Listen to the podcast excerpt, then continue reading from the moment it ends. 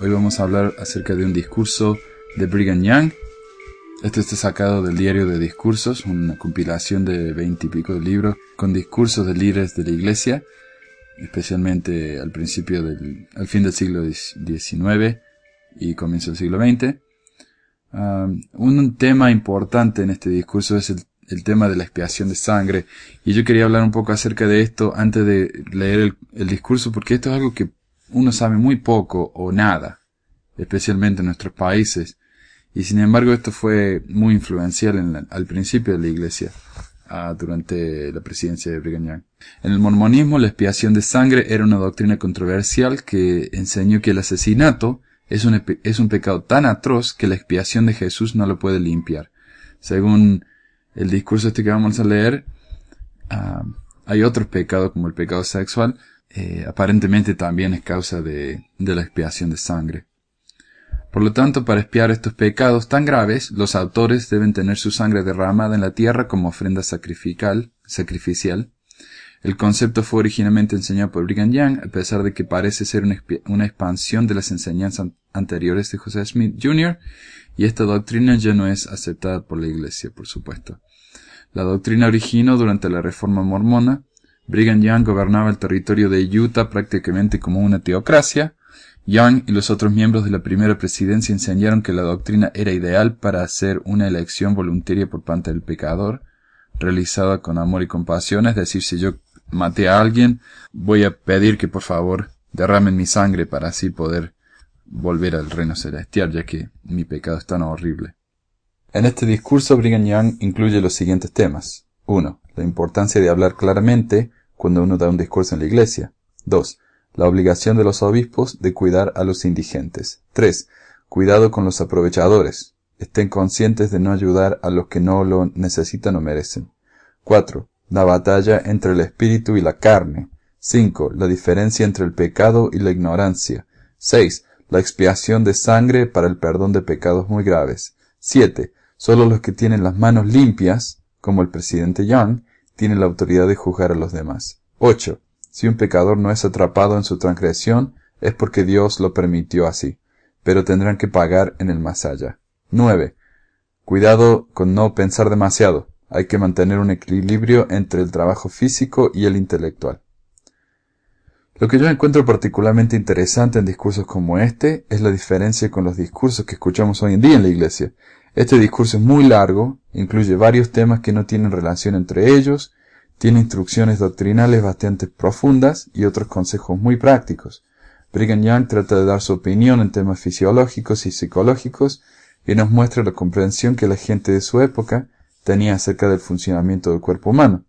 Es también interesante notar cómo algunas doctrinas que eran muy importantes en su época han desaparecido completamente del canon moderno de la Iglesia, e incluso se trata de barrerlos debajo de la alfombra, ya que son conceptos que hoy se consideran vergonzosos. Como mencioné anteriormente, a pesar de que la expiación de sangre era parte de la doctrina enseñada por John, ha sido abandonada e incluso condenada por líderes modernos de la Iglesia.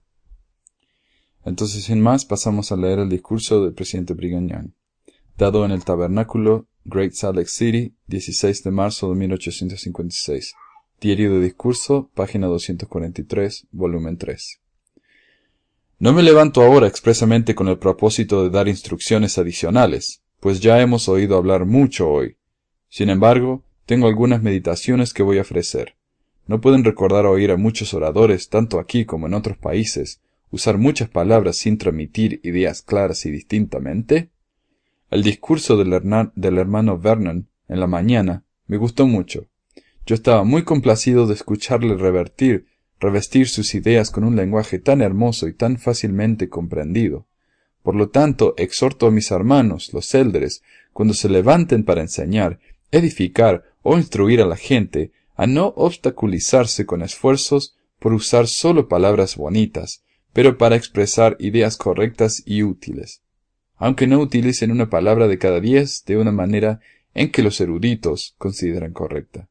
Si un orador presenta ideas útiles para una congregación de los más sabios del mundo, aunque ni una sola palabra en su lenguaje sea estrictamente correcta, lo que dice sí alimentará esa congregación, mucho más que el perfecto número de palabras que suenan lindas, pero que transmite pocas ideas importantes. Dejo la exactitud de esta observación a los filósofos de todo grado. Sin embargo, cuando uno se levanta para hablar, si su mente se almacena con ideas valiosas, que se revista sus pensamientos con el mejor lenguaje que pueda mandar, o sea, lo que le viene a él fácil y naturalmente. De verdad, deseo recalcarles la importancia de esta idea a los élderes. Si reflexionan sobre qué tipo de oradores les ha edificado más, sin importar si son sabios o no en el aprendizaje de las escuelas, luego descubrirán que han sido aquellos cuyas mentes estaban almacenadas con buenas ideas y que hablaban para que les pudieran entender rápida y fácilmente, ya fuera que su lenguaje estaba formulado en el estilo más reconocido o no. Cuando usted oye hablar a individuos cuyas mentes se almacenan con ideas ricas, ¿no son los que más les beneficia? Me importa muy poco su lenguaje, repartan las ideas y háganos saber lo que tienen almacenado en sus mentes. Ahora me referiré a una parte del discurso entregado aquí esta tarde, y digo a los obispos que serían muy gratificante para mí y para todos nosotros si demostraran que son sabios administradores. Tienen una buena oportunidad para mostrar sus habilidades, y les digo al obispo que acaba de dirigirse a nosotros, no hará como yo he dirigido anteriormente, y nombrar hombres buenos, sabios, juiciosos, para pasar por su barrio de la iglesia, para encontrar lo que hay en ese barrio y la situación de cada familia, si tienen dinero, harina, ropa costosa, o si están indigentes y sufriendo? Este es su asunto y su obligación. Pero muchos de nuestros obispos son letárgicos y no sirven para nada. Y si yo iba a limpiar la iglesia, conociendo el carácter de las personas, creo que debería comenzar con los obispos. El suyo es uno de los oficios más laboriosos y responsables en toda la iglesia. Es un oficio que requiere a los hombres de la mejor habilidad, juicio y talento, y es uno de mayor importancia. Obispos, ¿podrán concentrarse y hacerse hombres? Después de todo lo que yo he dicho hasta ahora, si ustedes iban a buscar en sus barrios, serían muy propensos a venir a mí para preguntar lo que deben hacer. Yo les dijo, no dejen que haya alguno en las habitaciones de los santos de sus barrios del que ustedes no tengan información. Hermano Woody ha informado de la circunstancia de un obispo que encontró a una mujer que había estado viviendo de la caridad de sus vecinos y que al mismo tiempo tenía una propiedad valiosa y dinero escondido. Podrían mencionar decenas de circunstancias similares, hasta algunos de los élderes, los que se supone que deben estar entre los mejores de nuestros élderes, que han estado predicando en el extranjero y trajeron asientos a la iglesia, que vienen aquí con una mentira en su corazón y en su lengua, en cuanto a sus medios, y declaran enfáticamente que no tienen medios para mantenerse, ni con dinero, ni bienes. Los hemos traído aquí y aún nos deben dinero por sus viajes, y tienen oro, y cuando no, tienen plata, y tienen la más rica clase de ropa. Esto trae a mi mente la circunstancia de una familia en Nabú que tenía la costumbre de viajar de casa en casa, viviendo de la mendicidad, y según dijeron, eran pobres e indigentes. Cuando llegó el momento de irnos de esa ciudad, y que la familia salía a St. Louis, la mujer soltó el vestido y mostró sus corsés a una de las hermanas y dijo, Tengo mi dinero cosido dentro de estos corsés, y la iglesia no lo obtendrá. Esta mujer vivía de la mendicidad y se quedó en Nabú casi dos años y prefería ser condenada que separarse de las monedas cosidas dentro de sus corsés. Tales personas serán condenadas y cuanto antes nos dejen, mejor.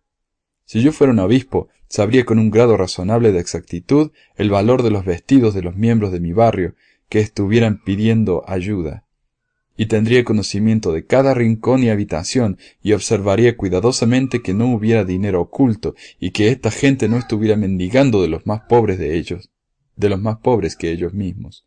Yo sabría si tuvieran dinero, acumulado u oculto. Una veintena de años atrás, los élades tenían que estar muy atentos, y no creo que por muchos años yo, haya dormido tan profundamente que el más ligero golpecito me despertara. Si cualquier persona dijera Brigham, estoy listo a la vez para preguntar ¿qué se quiere? Estoy listo para saltar en un instante. Ninguna persona podía moverse sin que nosotros lo supiéramos. Los obispos deben estar igualmente bien despiertos y establecer a aquellos en quienes tienen confianza y a aquellos que saben que son honestos, hacer atalayas en la torre, y hacerles saber quiénes están sufriendo, Sin duda, hay muchas personas que están sufriendo por falta de alimentos, pero no hay necesidad de que ninguna familia sufra en esta ciudad. Y cuando esta ciudad está abastecida, el resto del territorio se puede considerar independiente. Supongo que tenemos un cuarto menos provisiones en esta ciudad que en cualquier otra parte del territorio, per cápita, y sin embargo no tenemos por qué sufrir. Aquí no tenemos que avergonzarnos de mendigar cuando una necesidad severa se nos presenta. No espero realmente ser perfectamente independiente hasta que esté coronado en el reino celestial de mi Padre, y hecho independiente como mi Padre que está en los cielos. Todavía no he recibido mi herencia como mía propia, y espero ser dependiente hasta que lo haga, porque todo lo que tengo me está prestado. Si un hombre viene a mí y dice que se le acabó la comida, ¿y qué? Se le acabó la comida nomás. Si un hombre llega y dice, mi familia está desprovista de comida y ropa, ¿y qué? Simplemente que ellos están desprovistos de comida y ropa. Y aún pueden ser caballeros y damas con todo eso, y honrar a su tabernáculo y estar en la tierra. Las costumbres del mundo han hecho degradante el pedir comida, pero no lo es. Cuando una persona no puede conseguirla de ninguna otra manera honesta, el hombre que tiene hambre y está en la miseria tiene el derecho a mi comida tanto como cualquier otra persona, y me sentiría tan feliz de asociarme con él, si tiene buen corazón, que con aquellos que tienen una abundancia, o con los príncipes de la tierra. Todos ellos son estimados por mí, no según las riquezas y la posición que tienen, sino por el, calar, por el carácter que tienen. Obispos, harán el intento de magnificar su llamamiento. Les daré unas palabras de consuelo. En nuestra próxima conferencia esperamos revelar un buen número de obispos y nombrar a otros. Y pensamos seguir haciéndolo hasta que tengamos hombres de buen corazón y cerebro activo para llevar a este cargo de responsabilidad. Ahora voy a hablar sobre otro tema, uno que he tratado muchas veces, pero que hasta el día de hoy es poco comprendido. Me refiero a la organización del espíritu y el cuerpo, la distinción entre los dos y sus operaciones. Este tema no está bien comprendido y por lo general no muy meditado, pero es uno que los santos tienen que aprender si es que van a aprender de la organización auténtica del hombre. Entonces van a conocer y comprender las peculiaridades de nuestra organización actual, y cómo la humanidad está propensa a someterse a sus debilidades y a las influencias de los poderes que las gobiernan. Si estuviera en posesión de este conocimiento, serían más compasivos. Aunque a veces les hablo duramente, mi alma está llena de compasión. Siempre ha sido mi estudio comprenderme a mí mismo, pues así puedo entender a mis prójimos. Si este pueblo se concentrara en la sabiduría con respecto a sí mismos, serían más compasivos de lo que son ahora. Por lo que a veces se ha dicho aquí, se podría deducir que todo el que no se conforme sería destruido. Pero ¿quién ha sido lastimado? ¿Quién está a punto de ser asesinado? ¿Quién está a punto de ser quitado del medio? Cuando este pueblo ha vivido lo suficiente sobre la tierra para que los principios de vida y salvación sean diseminados entre ellos, y que a sus hijos se les enseñen estos principios, de manera que conozcan plenamente los principios de la salvación eterna, y si entonces nosotros o nuestros hijos se apartaran de los mandamientos de Dios, como ya hacen algunos, y yo podía decirles lo que se hará con ellos. El hermano Wesley ha dicho que el tiempo no está muy distante, pero que nunca llegará hasta que los habitantes de la tierra, y especialmente aquellos que han sido reunidos, tengan el tiempo suficiente para ser instruidos en la ley celestial, para que cada persona pueda comprender por sí mismo. Entonces, si se transgreden contra la luz y el conocimiento que poseen, algunos serán apedreados hasta la muerte, y el juicio será ajustado a cordel y a nivel la justicia pero la gente nunca será tomada y sacrificada por su ignorancia, cuando no han tenido la oportunidad de conocer y entender la verdad. Tal proceder sería contrario a la economía de los cielos. Pero después de recibir y entender las cosas como son, si luego uno desobedece, podremos buscar la mano castigadora del Todopoderoso. Si pudiéramos conocernos completamente, veríamos miles y miles de debilidades en nuestra gente, dan vuelta a la derecha y hacia la izquierda, a esto y aquello que está mal. Sin embargo, si supiéramos y viéramos las cosas como son, entenderíamos que miles de estos actos se realizan en la ignorancia. Supongo que hay personas que me oyen hablar que darían las riquezas de las Indias si las tuvieran en su poder para poder obtener la mente y la voluntad de Dios sobre sí mismos. Ellos darían todo lo que poseen en la tierra, o esperan poseer, si estuvieran en posesión de las claves por las que pudieran conocer el camino que deben caminar. ¿Qué vamos a hacer con esta clase de persona? Le diré lo que voy a hacer con ellos, en lo que a mí respecta. Voy a darles mi fe, confianza, oración y comunión plena.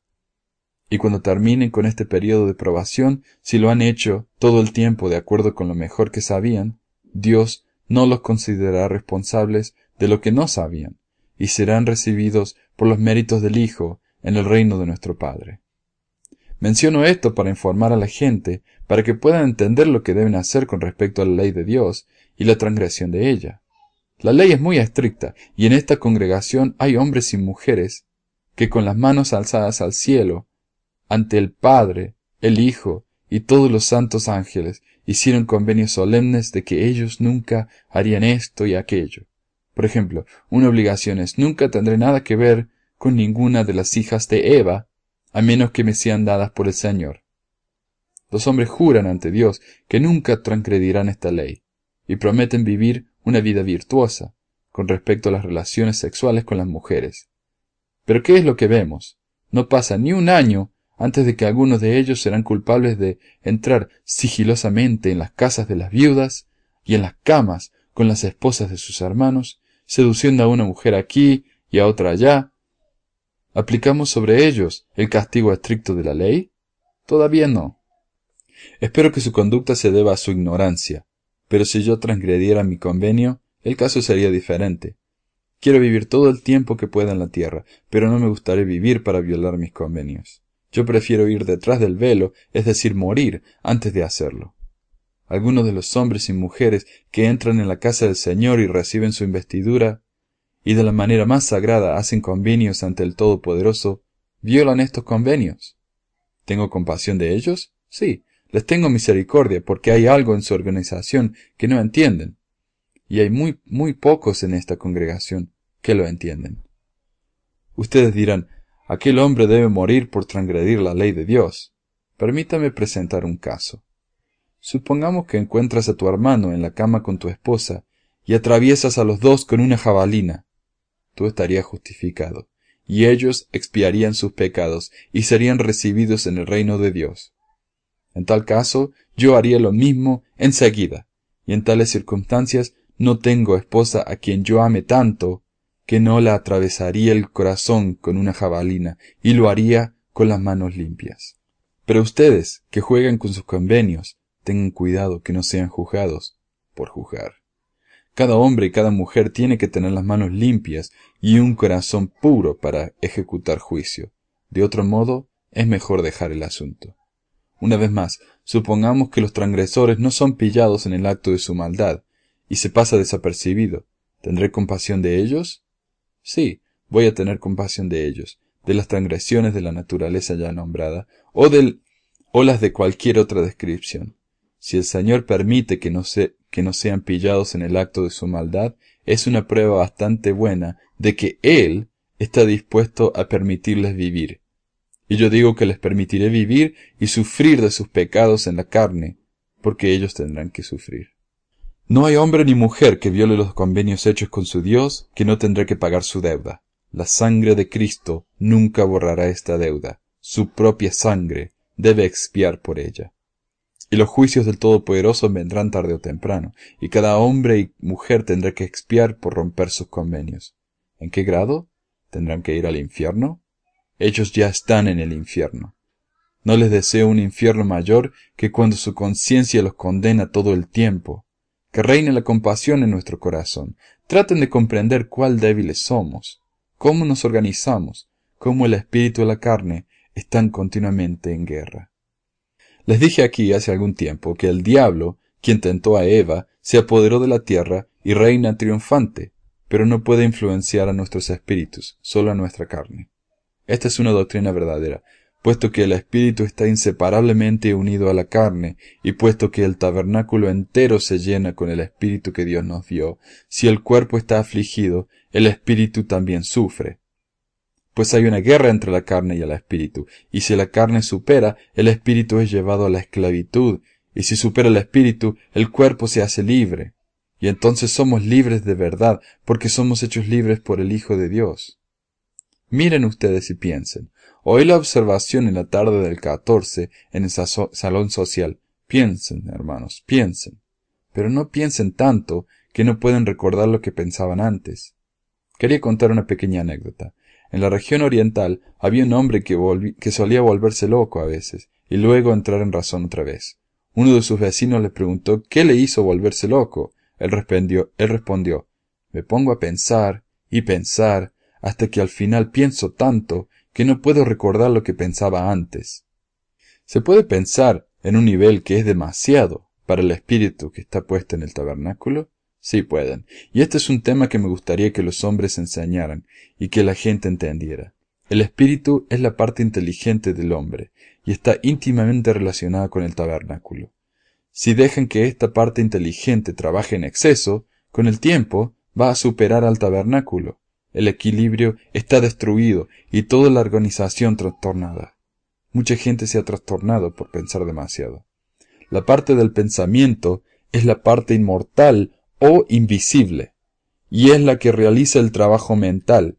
Entonces, el tabernáculo, es decir, nuestro cuerpo, que está formado y organizado para ese propósito expreso, es el que produce o efectúa el resultado de ese trabajo mental.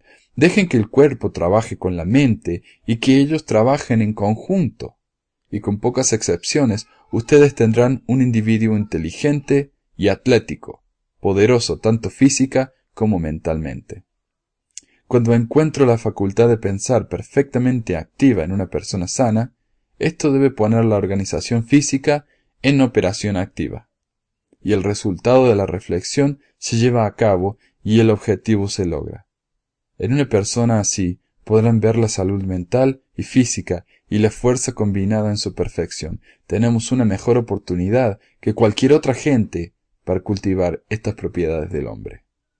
No creo estar impedido por la, tradición, ni que cualquiera de nosotros necesite estar así impedido. Por lo tanto, estamos en la mejor situación para mostrar, a través de la organización del tabernáculo, el trabajo y las propiedades de la parte individual.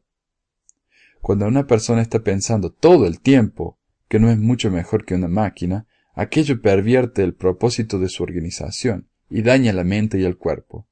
¿Por qué? Porque el trabajo mental no encuentra ventilación a través del organismo del tabernáculo, y no tiene ese alcance, aquel campo de trabajo que desea y que ha sido concebido con prudencia que debe tener. Piensen de acuerdo a su trabajo y trabajen de acuerdo con sus pensamientos.